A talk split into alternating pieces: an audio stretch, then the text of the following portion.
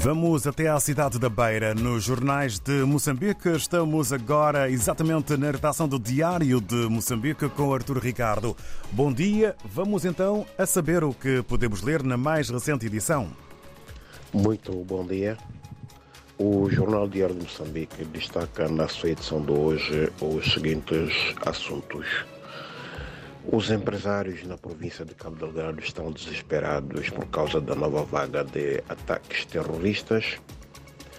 Uh, o Ministério Público julga improcedente a queixa da Renamo contra sete juízes do Conselho Constitucional, isto no âmbito das, da contestação dos resultados das últimas eleições eh, autárquicas.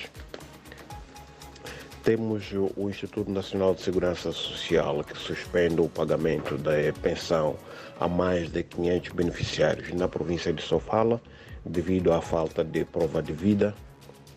Uh, destacamos também mais de 2 mil bicicletas que serão distribuídas a raparigas uh, no país uh, para incentivá-las a ir à escola. Na província de Tete temos acidentes de trabalho que causam três óbitos. E na Zambésia ontem houve um tremor de terra, de terra que se, cujo epicentro foi no posto administrativo de Xire, no distrito de Morumbala e também na vizinha República do Malawi. Uh, há ainda uh, espaços de lazer que estão em degradação progressiva na bacia uh, da retenção de águas pluviais construídas na cidade da Beira.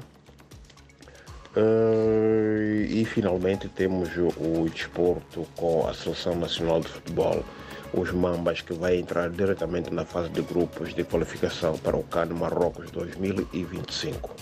Por hoje é tudo, muito obrigado e até a próxima oportunidade.